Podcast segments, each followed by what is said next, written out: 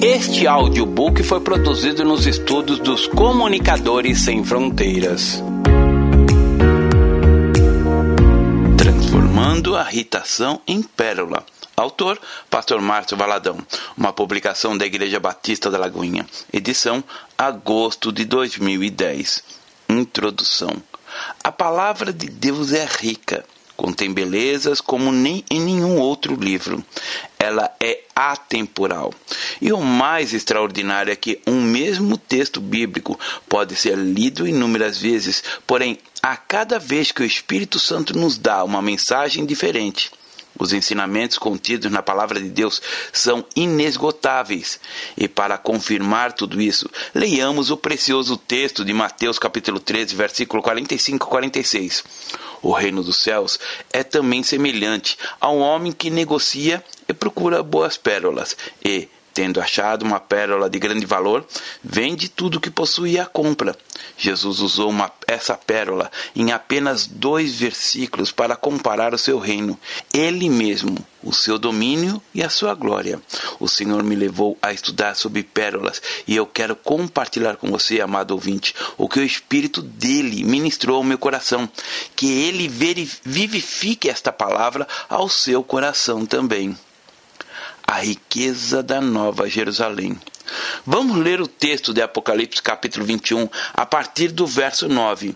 Então veio um dos sete anjos que tem as sete taças cheias dos últimos sete flagelos e falou comigo, dizendo: Vem, mostrar-te-ei a noiva, a esposa do cordeiro, e me transportou em espírito até uma grande e elevada montanha e me mostrou a santa cidade, Jerusalém, que descida, descia do céu, da parte de Deus, a qual tem a glória de Deus.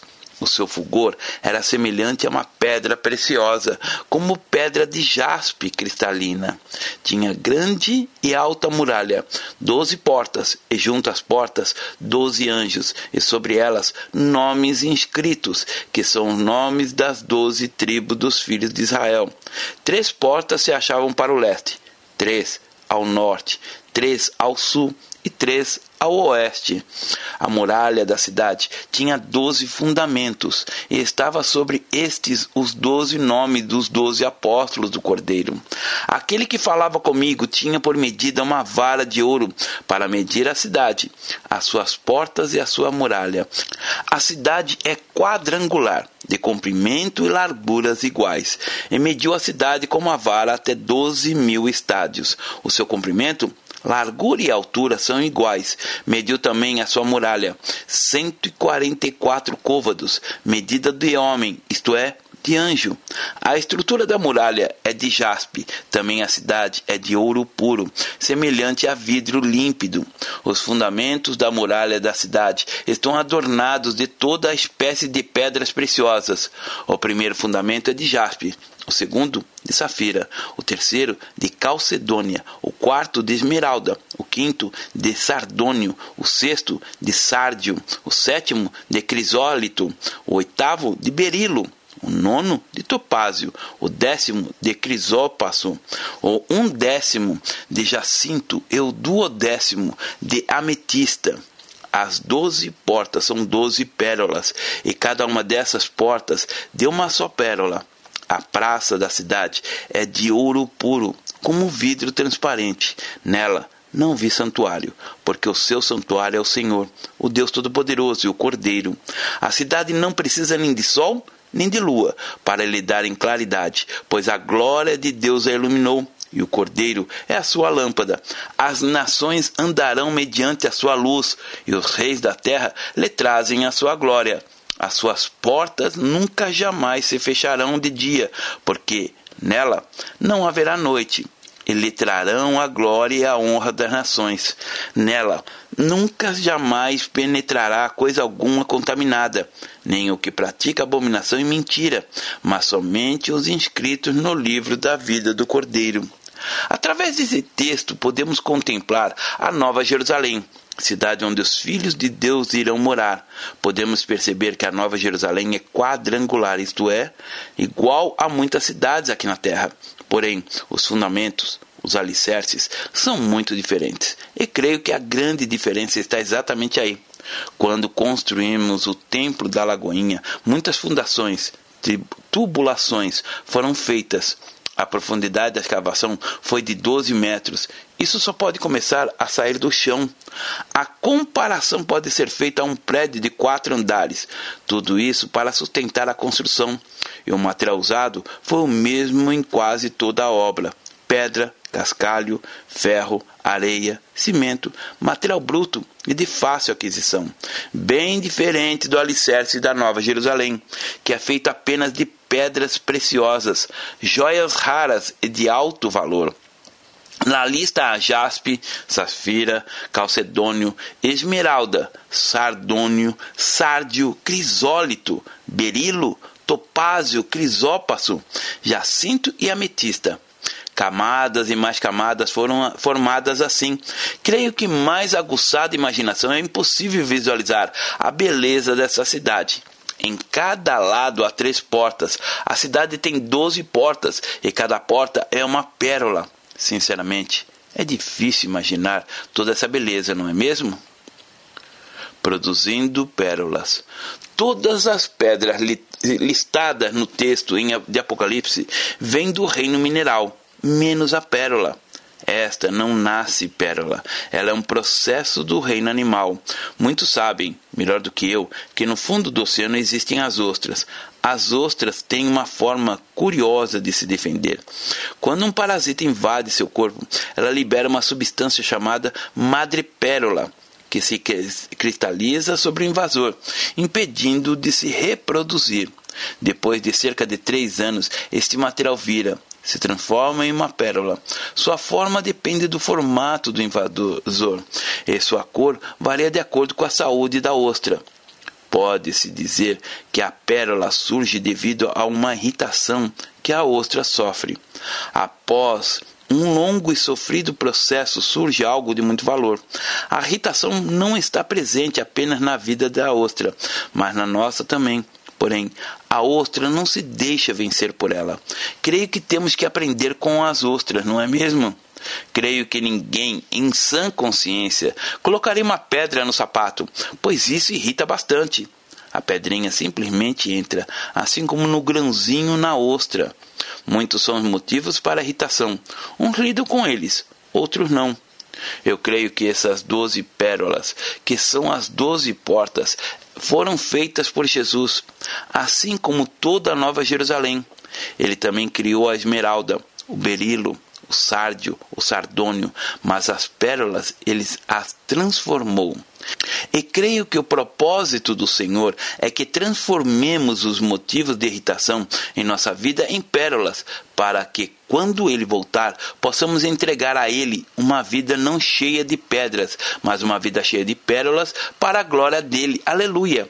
Sei que nem sempre gostamos de falar do sofrimento, coisas que nos irritam, Contudo, elas estão aí, presentes na nossa vida. Por isso, não te envergonhes, portanto, do testemunho do nosso Senhor, nem do seu encarcerado, que sou eu. Pelo contrário, participa comigo dos sofrimentos a favor do Evangelho, segundo o poder de Deus, segundo Timóteo capítulo 1, verso 8.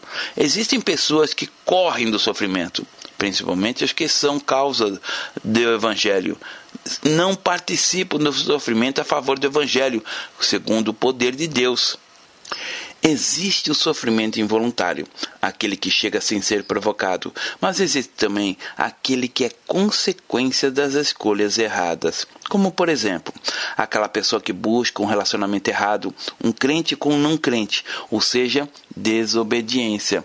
Com o casamento vem também as brigas, a irritação, confusão, dentre outras coisas mais, sofrimento que a pessoa buscou, pois buscou o jugo desigual. Muitas pessoas, pelo fato de desconhecerem a palavra de Deus, caminham pela estrada do sofrimento que elas mesmas escolhem. Algumas vêm até mim sofrendo com situações decorrentes da desobediência. Emprestam dinheiro, tornam-se avalistas, fiadores de outras sem terem como arcar com a dívida, caso a pessoa não cumpra o que foi acordado. O ímpio pede emprestado e não paga, o justo, porém, se compadece e dá. Salmos 37, verso 21. Aquele que não aprende por meio da palavra, aprende, muitas vezes, dando cabeçadas. Existe por aí um evangelho açucarado, dizendo que o cristão não pode sofrer. Isso é incoerente e improcedente. No capítulo 2, versículo 3 de 2 Timóteo, Paulo diz: Participa dos meus sofrimentos como bom soldado de Cristo. Para se tornar um soldado é preciso ser treinado. E o treino pelo qual o soldado passa requer esforço, muito esforço. O soldado faz exercícios, se arrasta no chão, sobe morro, passa noites acordado, corre quilômetros enfim, não é nada fácil a vida de um soldado. Ele precisa viver de acordo com determinados padrões. Veja o que está escrito em 1 Pedro, capítulo 4, versículos 12 e 13. Amados, não estranheis o fogo ardente que surge no meio de vós, destinado a provar-vos, como se alguma coisa extraordinária vos estivesse acontecendo.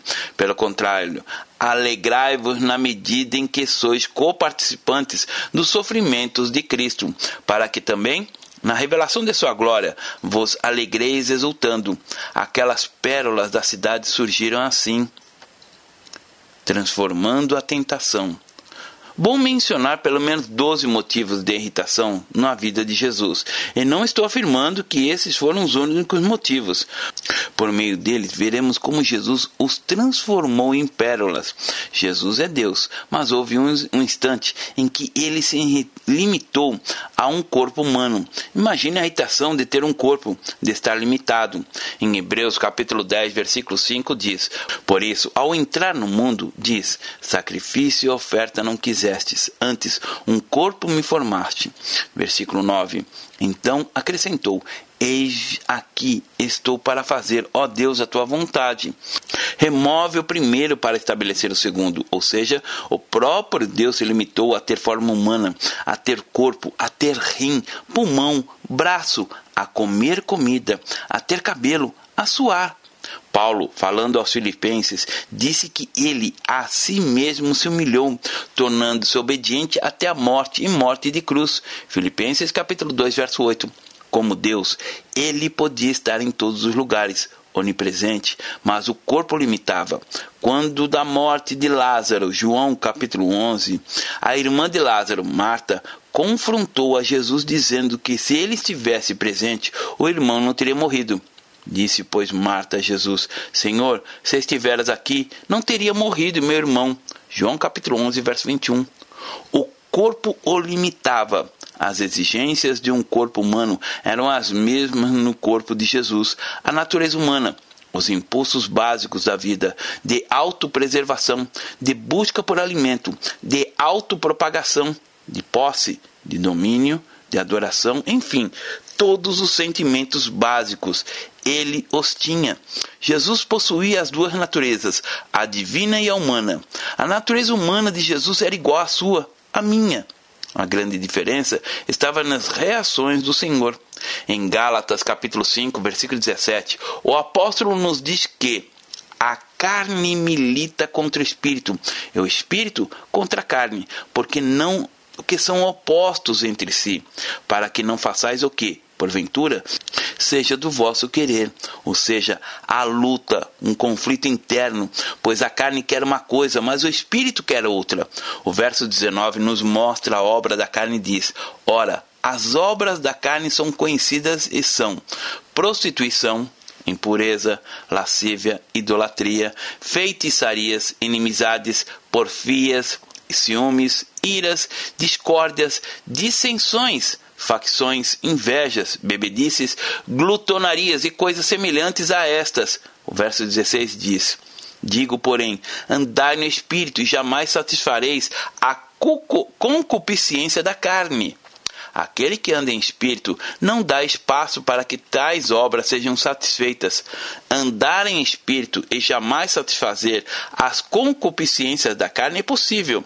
O verso 12 diz: Mas o fruto do espírito é amor, alegria, paz, longanimidade, benignidade, bondade, fidelidade, mansidão, domínio próprio.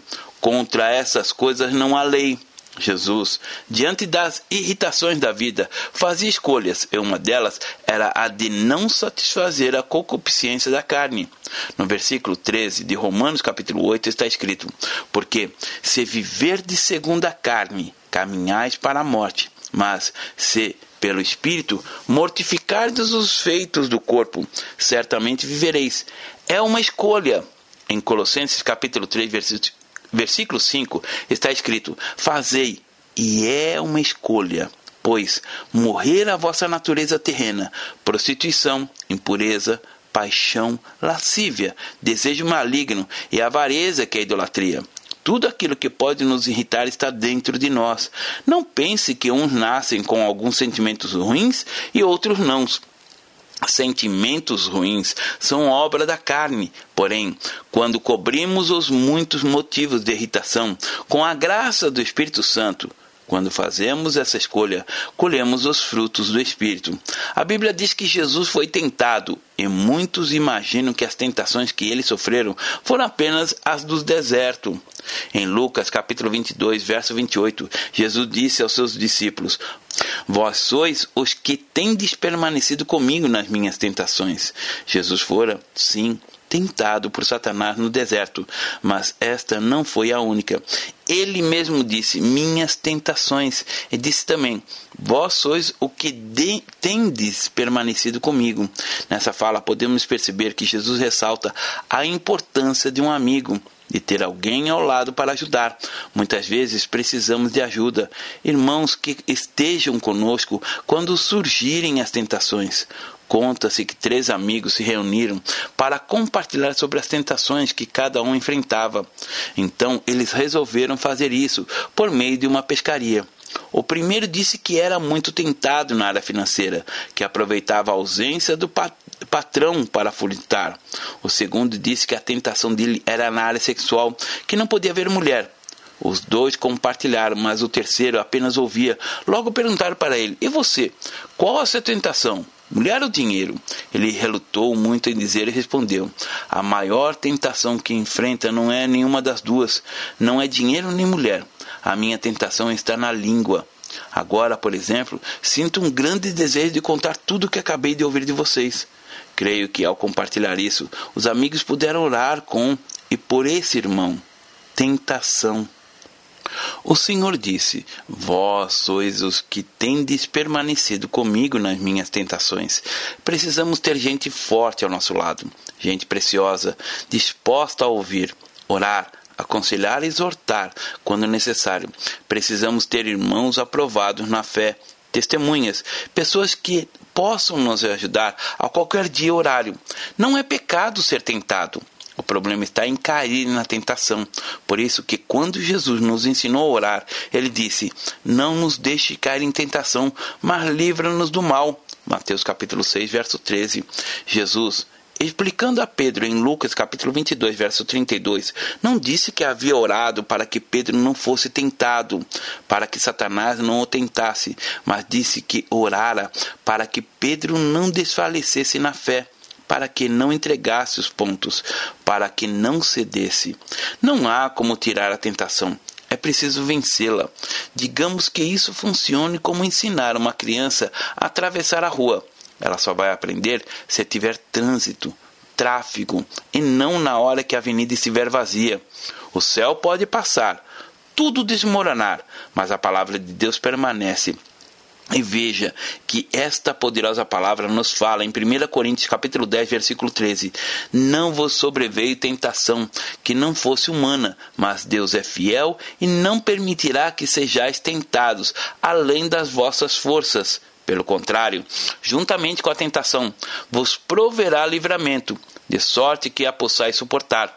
Ou seja, Deus é fiel, Ele não vai permitir que você seja tentado além das suas forças. Deus conhece a minha capacidade de vencer tentações, como ele conhece a sua.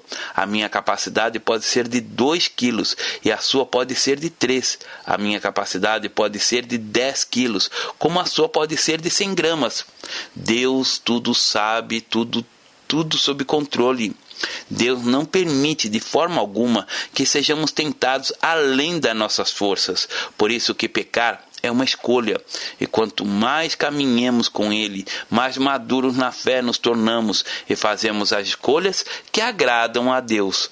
A Bíblia também nos ensina a fugir da tentação. Sabe o que é fugir? É deixar para trás. Se você tem problema com alcoolismo, tire toda a bebida da sua casa. Nada de fazer um barzinho como decoração ou para agradar as visitas. Entenda que a bebida alcoólica não deve fazer parte da sua vida nem do outro. O que não queremos para nós, não podemos querer para os outros. Tire os olhos de tudo aquilo que pode fazê-lo pecar, cair. E a bebida, na vida de muitos, pode causar destruição. Pode acontecer de um dia você chegar chateado em casa por causa do pneu do carro que furou, ou o patrão que gritou com você, ou qualquer outra coisa. E ao abrir a geladeira, a bebida está lá, bem à sua frente. E o que poderá acontecer? Querido, tire as bebidas as revistas pornográficas, os programas de TV que em nada edificam a sua vida, aquela paradinha na rua com pessoas que gostam de falar mal dos outros. Tire dos seus olhos. Isso você pode e deve fazer. Jesus foi radical. Em Mateus capítulo 5, verso 29, ele disse: Se o teu olho te faz tropeçar, arranca-o e lança-o fora de ti, pois te convém que se perca um dos teus membros e não seja todo o teu corpo lançado no inferno. E, se a tua mão direita te faz tropeçar, corta e lança-a de ti, pois te convém que se perca um dos teus membros e não vá todo o teu corpo para o inferno. É preciso entender que Jesus não está mandando ninguém mutilar o próprio corpo, mas destruir aquilo que nos faz pecar. Se o dinheiro for o problema, comece a doar. Compre Bíblias e distribua. Presenteie aqueles que trabalham com você, parentes, amigos. Você verá a alegria estampada nos olhos deles. E com isso também ficará feliz e verá o quanto vale a pena ser generoso e livre de ganância. Vimos então que Jesus foi tentado, porém nunca cedeu. Por isso, a graça do Espírito foi transformando aquilo que era motivo de irritação nas portas da cidade que um dia eu e você iremos passar. E quando passaremos, creio que diremos: Jesus, que porta tão linda! Sei que ela existe porque o Senhor escolheu não pecar. Senhor, tome essas pérolas. Eu também escolhi não pecar. Eu deposito aos teus pés, transformando a irritação.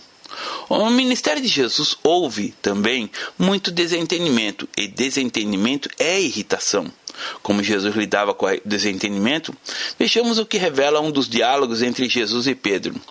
Indo Jesus para os lados de Cesareia de Filipe, perguntou aos seus discípulos: Que dizem o povo ser o filho do homem? E eles responderam: Uns dizem João Batista, outros Elias e outros Jeremias ou algum dos profetas. Mas vós, continuou ele, que dizeis que eu sou?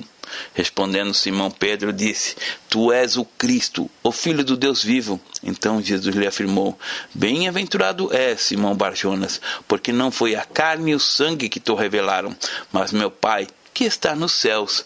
Mateus capítulo 16, verso 13 a 17. Avançando um pouco nesse texto, Jesus, dizendo sua morte, disse que era necessário seguir para Jerusalém e sofrer muitas coisas, mas Pedro, chamando a parte, começou a reprová-lo, dizendo: Tem compaixão de ti, Senhor. Isso de modo algum te acontecerá. Mas Jesus, voltando-se, disse a Pedro: Arreda, Satanás. Tu és para mim pedra de tropeço, porque não cogita das coisas de Deus e sim das dos homens. Nesse momento, uma irritação, um desentendimento se instalou entre eles, assim como acontece nos relacionamentos de muitas pessoas, entre marido e mulher pai e filhos, genros, noras, sogras.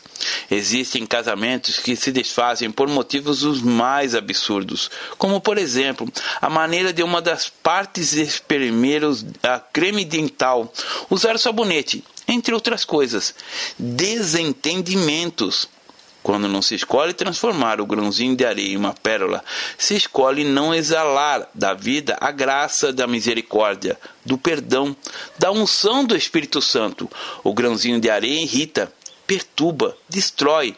Jesus enfrentou de uma forma tremenda o legalismo e para ele o legalismo era motivo de irritação. Certa vez um grupo de religiosos se reuniu na tentativa de constranger Jesus, assim como acontece conosco nos nossos dias. O que estava em discussão era a cura no sábado. Aconteceu que, ao entrar ele num sábado na casa de um dos principais fariseus para comer pão, eis que o estavam observando. Ora, Diante dele se achava um homem hidróbico. Então, Jesus, dirigindo-se aos intérpretes da lei e aos fariseus, perguntou-lhes: É ou não lícito curar no sábado? Eles, porém, nada disseram. E tomando, o curou e o despediu. A seguir lhes perguntou: Qual de vós, seu filho ou o boi cair no poço, não o tirará logo, mesmo em dia de sábado? A isto nada puderam responder. Lucas capítulo 14, verso 1 a 6. Estava à procura de algo que pudesse ridicularizar Jesus. Tentaram expor Jesus de alguma forma por causa de um legalismo doentio. O outro relato que temos está em João capítulo 8, a partir do verso 4, que relata o adultério de uma mulher. Levaram até o Senhor uma mulher que estava vivendo uma vida de prostituição. Arrancaram-na e a colocaram diante de Jesus para que ele a condenasse. Disseram a Jesus: Mestre, essa mulher foi apanhada em flagrante adultério. E na lei nos mandou Moisés que tais mulheres sejam apedrejadas. Tu, pois, o que dizes? Jesus se levantou e lhe disse: Aquele que dentre vós estiver sem pecado, seja o primeiro que lhe atire pedra. Acusados pela própria consciência, foram se retirando um por um é começar pelos mais velhos até os últimos, ficando só Jesus e a mulher no meio que estava. João capítulo 8, verso 4, 7 e 9. Jesus jamais quebrou alguma lei, ele cumpriu todas elas, transformando a difamação. Mas, se vós soubesses o que significa misericórdia quer e não holocaustos, não tereis condenado os inocentes. Mateus capítulo 12, verso 7. Na época de Jesus, as pessoas faziam sacrifícios, holocaustos, de todas as maneiras. Matavam bichos e derramavam sangue do animal. Contudo, faltava a essência, a misericórdia. Misericórdia que Jesus teve com a mulher que seria apedrejada. Ele não a condenou, ele a perdoou e pediu a ela que não pecasse mais. E creio que ela abandonou o erro pois ninguém continua sendo a mesma pessoa depois que experimenta um ato de misericórdia. A mais intensa força do mundo é o amor. A calúnia, gerada por meio de muitas pessoas, perseguiu a Jesus. Certamente ela irritou e muito o Senhor. O denominavam de comilão, beberrão, falavam que ele andava com meretrizes e frequentava a casa de cobradores de impostos a calúnia também foram motivo de condenação de Jesus. Creio que você também já deve ter sofrido com algum tipo de calúnia. E se isso já aconteceu, qual foi a sua reação? O que você sentiu ou ainda sente? Lembra do grãozinho de areia? Você pode começar a segregar essa substância. Se Deus começou, colocou as ostras, o nácar, madrepérola, ele, de, ele colocou hoje em você o Espírito Santo para transformar os motivos de irritação em pérolas para a glória dele. Você consegue compreender, querido? Ser cristão que honra o nome de Deus é algo precioso e difícil, mas ser um crente medíocre que envergonha o nome do Senhor é muito fácil. É preciso entender que a nossa fé não é uma religião, nossa fé é um relacionamento com o Pai e Deus chama os seus filhos para se relacionar verdadeiramente com Ele, para que no tempo oportuno a sua igreja, a sua noiva, seja apresentada pura, sem mácula, santa, perfeita e adornada. E esse adorno, creio, não será de brilhante ouro ou prata, pois tudo isso pode ser comprado na joalheria. Creio que o único adorno que vai existir na igreja serão colares lindíssimos de pérolas, resultado da situação que foram transformadas, mudadas transformando a incredulidade. Assim como nos dias de hoje, na época de Jesus, houve pessoas que não creram nele, mas também houve muitas que creram, tal como o centurião em Mateus capítulo 8, versos 5 a 8. Tendo Jesus entrado em Cafarnaum, apresentou-se-lhe um centurião, implorando: Senhor, o meu criado jaz em casa, de cama, paralítico, sofrendo horrivelmente. Jesus lhe disse: Eu irei curá-lo. Mas o centurião respondeu: Senhor, não sou digno de que entres na minha casa, mas apenas manda com uma palavra, e o meu rapaz será curado. Apenas manda com uma palavra e meu rapaz será curado. Que coisa linda a fé deste homem. Exemplo de um cristão que alegra o coração do Pai.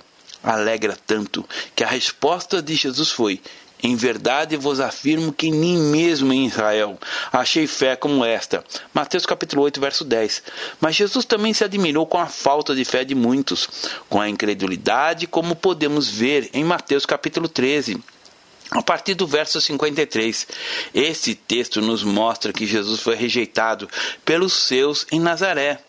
Tendo Jesus proferido essas parábolas, retirou-se dali, e chegando à sua terra, ensinando-os na sinagoga, de tal sorte que se maravilharam e diziam: De onde lhe vem essa sabedoria e estes poderes miraculosos? Não é este o filho do carpinteiro? Não se chama sua mãe Maria e seus irmãos Tiago, José, Simão e Judas? Não vive entre nós todas as suas irmãs? De onde lhe vem, pois, tudo isto? Escandalizaram-se nele. Jesus, porém, lhe disse: Não há profeta sem honra, senão na sua própria terra e na sua casa e não fez ali muitos milagres por causa da incredulidade deles. Mateus capítulo 13, versos 53 a 58. Na própria família, Jesus também enfrentou a incredulidade. Muitas vezes uma mulher, por falta de sabedoria, verbaliza maldições na vida do esposo, ainda não convertido a Cristo, dizendo que ele é incrédulo, com isso, demonstra uma atitude de falta de fé na palavra do Deus vivo. Veja que Jesus também teve que lidar com a incredulidade. Contudo, ele não excomungou seus irmãos. Jesus cobriu aquele motivo de irritação com o nácar da sua vida transformando em pérola a incredulidade. Muitas mulheres ainda não contemplaram a conversão dos seus maridos a Cristo, porque falam demais. A Bíblia diz que a mulher ganha o marido para Jesus sem palavras. É sem palavras e não com cem palavras. Ou seja, é com testemunho, com a vida, cumprindo com sabedoria o papel de esposa a ela conferido. E isso vale também para os esposos transformando a traição. Quando Judas, no Getsemane, se aproximou de Jesus, ele o abordou assim: Amigo, por que viestes? Mateus capítulo 26, verso 50. Jesus sabia de tudo, que Judas era o traidor, mas ele não o acusou de imediato. Ele o chamou de amigo. E Judas o beijou. Será que essa atitude não machucou? Feriu a Jesus? Sim, mas ele cobriu a traição com um nácar e fez a traição uma das portas da Nova Jerusalém. O fato de ter sido maltratado, pisado, abusado, sem merecer nada daquilo, e dizer: Pai, perdoa-lhes, porque não sabem o que fazem. Lucas capítulo 23, verso 34, demonstra que nenhum sentimento de mágoa, ódio, rancor alcançou o coração do nosso Senhor. Ao contrário, Jesus assumiu a nossa culpa, se transformou em maldição, em pecado para que hoje pudéssemos ter vida. E qual o resultado de tudo isso? Em Apocalipse capítulo 21, verso 4 diz: Ele enxugará dos olhos todas as lágrimas, e a morte já não existirá. Já não haverá luto, nem pranto, nem dor, porque as primeiras coisas passaram. No capítulo 22, verso 3 diz: Nunca mais haverá qualquer maldição. Creio que todas essas irritações na vida de Jesus tiveram peso, mas nenhuma foi tão forte quanto ao se tornar maldição em nosso lugar. O peso de todos os pecados da humanidade veio sobre ele. Em 2 Coríntios capítulo 5, verso 21 está escrito: Aquele que não conheceu o pecado, ele o fez pecado por nós, para que nele fôssemos feitos justiça de Deus. Jesus nunca conheceu o pecado no sentido da prática, nunca. Aquele que não conheceu o pecado, ele o fez pecado por nós, para que nele fôssemos feitos justiça de Deus. Em Hebreus capítulo 12, versículo 2 diz: Olhando firmemente para o autor e consumador da fé, Jesus, o qual em troca da alegria que estava proposta, suportou a cruz, não fazendo caso da ignomia, está sentado à destra do trono de Deus também está escrito: quando dista ao oriente ou do ocidente, assim afasta de nós as nossas transgressões. Salmo 103, verso 12. Ele se fez maldição para que pudéssemos hoje ter vida. O resultado de todas as transformações. Podemos aprender com Jesus a ser submissos. Ele diz não fazer nada dele mesmo, mas tudo o que fazia e falava vinha do Pai, porque eu não tenho falado por mim mesmo, mas o Pai que me enviou, esse me tem prescrito o que dizer e o que anunciar. João capítulo 12, verso 49. Será que você conseguiria viver em submissão como Jesus viveu? Ele transformou tudo isso em pérolas. De tudo que vimos, qual lição podemos tirar? Jesus cobriu a tentação, irritação, difamação, incredulidade e traição com um nácar divino, transformando tudo em portas, as doze pérolas da Nova Jerusalém. O Senhor disse: Porque eu vos dei o exemplo. Para que, como eu vos fiz, façais vós também. João capítulo 13, verso 15 temos o Senhor Jesus como exemplo a ser seguido. O propósito dele é que tenhamos uma vida bonita, para que possamos apresentar-lhes as pérolas. Viva de modo que Ele quer que você viva. É verdade que algumas vezes conseguimos tirar a pedrinha do nosso sapato, assim como 90% das outras conseguem tirar o grãozinho de areia de dentro delas. Contudo, somente 10% transforma o grão de areia em uma pérola. Então, que estejamos no grupo dos 10%, transformando os grãos de areias em pérolas o reino dos céus é semelhante a um que negocia e procura boas pérolas, e tendo achado uma boa pérola de grande valor, vende tudo o que possui e a compra. Mateus capítulo 13, verso 45. Você é uma pérola de Jesus. Viva para a glória dele. Deus abençoe. Pastor Márcio Valadão. Jesus te ama e quer você. Primeiro passo: Deus o ama e tem um plano maravilhoso para a sua vida, porque Deus amou o mundo de tal maneira que deu seu Filho unigênito para todo aquele que nele crê não pereça, mas tenha vida eterna. João capítulo 3, verso 16. Segundo passo: o homem é pecador e está separado de Deus, pois todos pecaram e carecem da glória de Deus. Romanos capítulo 3, verso 23, parte B. Terceiro passo: Jesus é a resposta de Deus para o conflito do homem. Respondeu-lhe Jesus: Eu sou o caminho, e a verdade e a vida. Ninguém vem ao Pai senão por mim. João capítulo 14, verso 6. Quarto passo: é preciso receber a Jesus em nosso coração, mas a todos quanto receberam, deu-lhes o poder de serem feitos filhos de Deus, a saber, aos que crerem em seu nome. João capítulo 1, verso 12, parte A.